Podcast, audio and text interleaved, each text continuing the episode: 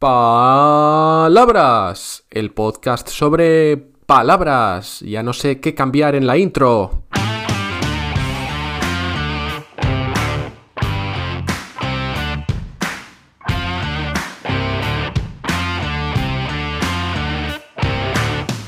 Hola, hola, ¿qué tal? ¿Qué tal? Soy Borja Odriozola y estás escuchando Palabras, un podcast sobre palabras. Y en el episodio de hoy vamos a hablar de una súper divertida. Pero antes te recuerdo que puedes enviar la que más te guste o la que menos a este programa, porque aunque hablaremos de todas las palabras del español, de las 100.000 más o menos, el orden lo decides tú.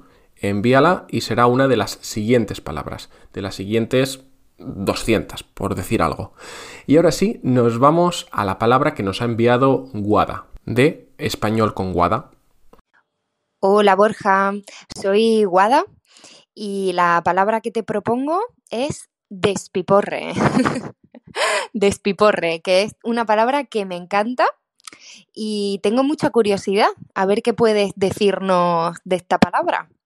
Eh, bueno, Borja, muchas gracias por tu podcast, súper divertido y muy interesante. Adiós. Adiós, Guada, y muchas gracias.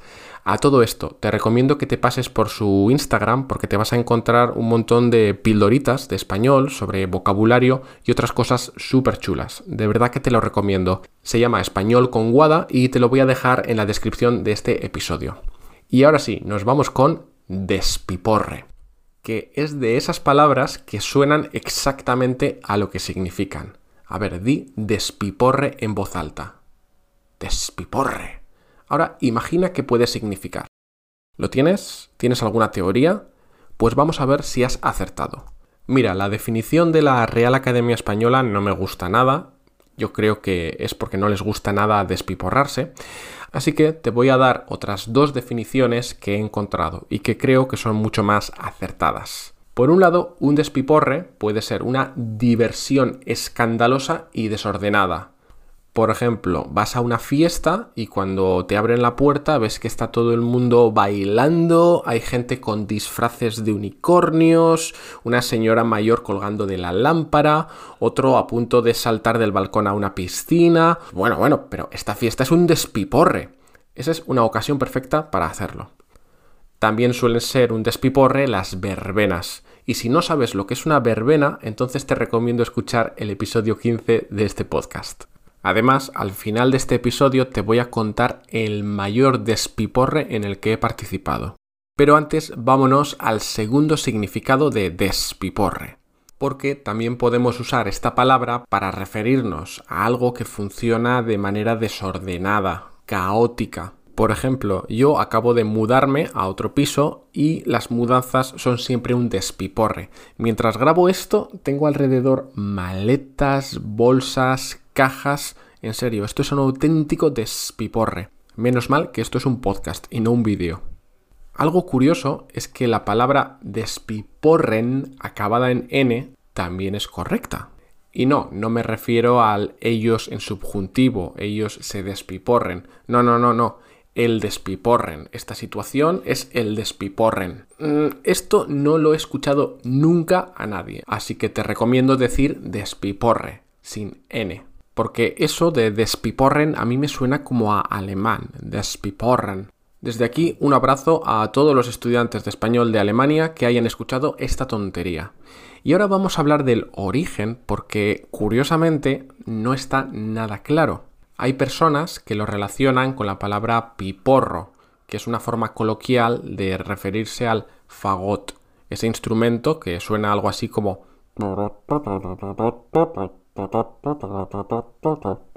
Podría estar todo el día haciendo eso. Bueno, ya paro.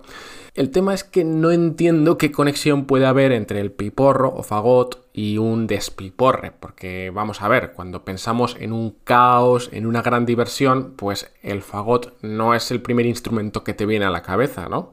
Es decir, la guitarra, la batería, el tambor, incluso el triángulo, pero el fagot, por favor,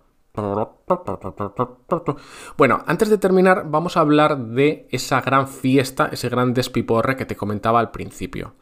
Hace años participé en la llamada Batalla del Vino de Aro. Es un evento que se celebra cada verano y en el que te recomiendo participar. Es una locura. Tú llegas a ese pueblo, a Aro, subes a una colina y comienzas a ver gente con camisetas blancas. Y algunas de esas personas tienen manchas de vino. Y dices, ok, vale, les van a mojar con vino. Pero cuando llegas ahí es una auténtica batalla, con gente arrojándose litros y litros de vino. Para que te hagas una idea, fuimos ahí con nuestra ropa blanca, por supuesto, y cuando volvimos era de color rosa. Pero bueno, seguro que tú has estado en un despiporre aún mayor. Si es así, cuéntamelo enviándome un mensaje a este programa. Y eso es todo por hoy. Espero que te haya gustado este episodio, que te haya parecido un auténtico despiporre y ya sabes, si es así, entonces recomiéndaselo a todos tus amigos, a tu familia, a tus enemigos, ¿por qué no? A todo el mundo. Nos escuchamos en el próximo episodio. Hasta pronto.